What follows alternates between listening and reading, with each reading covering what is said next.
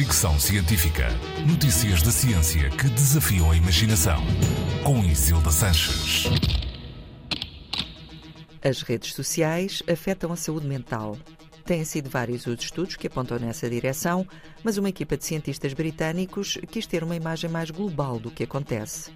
Num estudo publicado na revista Nature, feito com 84 mil pessoas entre os 10 e os 80 anos, concluiu que são os adolescentes quem mais sofre com a pressão das redes sociais. Mas há diferenças entre rapazes e raparigas.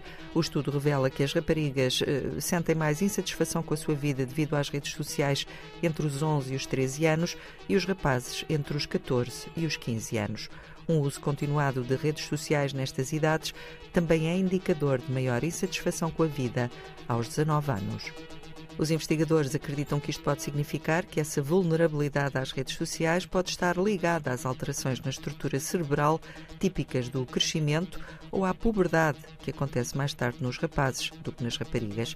Já no caso da insatisfação das pessoas com 19 anos, os investigadores especulam que pode ter a ver com a saída de casa dos pais e o assumir de novas responsabilidades.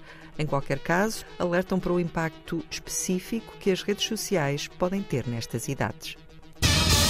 Fricção Científica.